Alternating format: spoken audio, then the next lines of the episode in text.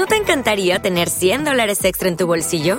Haz que un experto bilingüe de TurboTax declare tus impuestos para el 31 de marzo y obtén 100 dólares de vuelta al instante. Porque no importa cuáles hayan sido tus logros del año pasado, TurboTax hace que cuenten. Obtén 100 dólares de vuelta y tus impuestos con 100% de precisión, solo con Intuit TurboTax. Debes declarar para el 31 de marzo. Crédito solo aplicable al costo de la presentación federal con TurboTax Full Service. Oferta sujeta a cambios o cancelación en cualquier momento. Lo sabemos, este otoño-invierno está siendo duro, en vuestras casas y también en las consultas y urgencias de pediatría. Con la irrupción del COVID, todos fueron cambios en nuestras vidas. Mascarillas, los niños malos no podían ir a clase, teníamos menos reuniones con familiares y amigos. Y todo esto afectó también a los virus, que tampoco pudieron circular a sus anchas. Afortunadamente, vuelve la normalidad, pero quizás nos pilla un poco desentrenados o desmemoriados y no recordamos lo que era una típica temporada de otoño e invierno viral. Seguro que en casa ya habéis tenido laringitis, quizás alguna gastroenteritis, y vuestro pediatra os habrá dicho sin dudar. Tranquila, es un virus. De esto ya hablamos largo y tendido en nuestro capítulo 9. Te recomendamos escucharlo. Pero pensaréis, ¿cómo narices sabemos que es un virus si ya no hacemos ni la prueba del palito para el COVID? Sencillo. Es lo más frecuente con mucha diferencia. Esto no es mera habladuría. Es ciencia. Lo sabemos tras muchos estudios que se han realizado en diferentes países y desde hace años. Un ejemplo sencillo. Imagínate 100 niños, mocosos, con catarro. Pues en 80 de ellos encontraremos que la causa es un virus identificable. Además, hay pistas concretas, como la presencia de tos y mocos que sin usar microscopio nos indican la presencia probable de estos patógenos, aunque no les podamos poner nombre y apellidos. ¿Y por qué los pediatras no mandamos antibióticos para los catarros? Es la pregunta del millón, con una respuesta contundente. Porque no valen para matar virus. Los virus son muy escurridizos y apenas disponemos de tratamientos efectivos para ellos.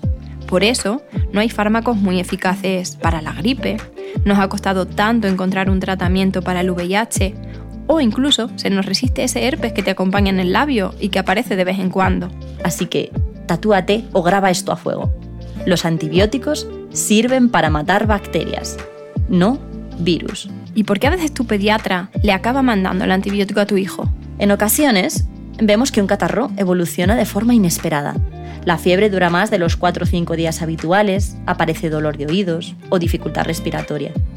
Puede ocurrir que alguna bacteria se una a la fiesta, aprovechando ese moco calentito que se ha ido acumulando y que nuestro sistema inmune está distraído luchando contra el virus. En esos casos sí que precisará consultar con tu pediatra para descartar posibles complicaciones, como otitis o neumonías. No suelen ser infecciones bacterianas graves, pero sí pueden necesitar antibiótico y vigilar su evolución. ¿Y por qué no los mandamos desde el principio para evitar estas complicaciones y nos dejamos de tanta tontería? Pues, como hemos comentado, el antibiótico le hace cosquillas a los virus, es decir, no les hace nada, ni mal ni bien. Pero su uso, cuando no está indicado, sí que puede jugarnos una mala pasada. Y es que las bacterias que nos rondan, aunque no nos infecten en ese momento, son muy listas. Al estar en contacto con los antibióticos, entrenan estrategias y aprenden trucos para escabullirse de su efecto en futuras infecciones. Es decir, nosotros mismos, cuando usamos mal los antibióticos, creamos bacterias resistentes.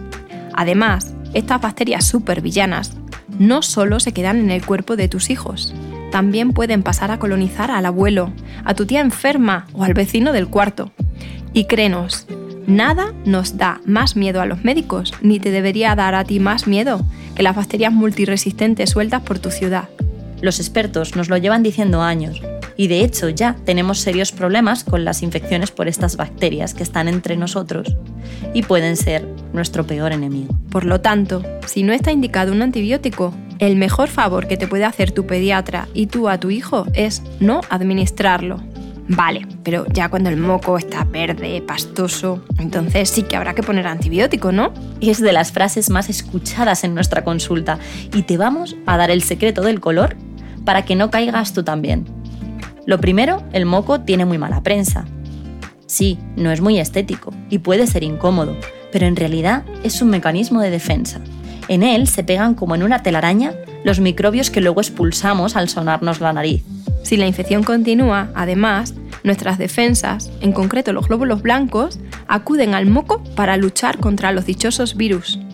En ese combate se producen sustancias ricas en hierro que dan ese color verde. Por lo tanto, si tu hijo tiene mocos verdes, enhorabuena. Su sistema inmune está sano y trabajando, aunque vaya con la vela colgando. Entonces, ¿qué medicamento utilizo para matar a los virus y que nuestro hijo se ponga bueno ya de una vez? En realidad, el sistema inmune se encarga de matar a los virus de los que hablamos.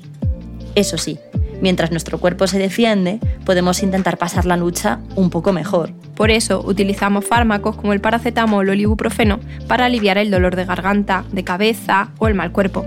Los jarabes para la tos y los mocos no sirven para mucho. Gastarás unos euros y quizás calmas algo la conciencia, pero la realidad de los estudios nos dice que los síntomas mejoran por sí solos cuando van pasando los días, independientemente de estos jarabes. Algunos de ellos, además, pueden tener efectos secundarios muy graves en niños, por lo que antes de dárselo a tu hijo, te recomendamos consultar con tu pediatra. Que por cierto, si alguna vez encuentras uno en la farmacia que realmente funcione, tú cuéntanoslo, que nuestra vida será mucho más fácil. Si te ha gustado esta píldora, puedes escuchar más en nuestra web www.mielilimonpediatras.com y síguenos en redes sociales para no perderte ni una.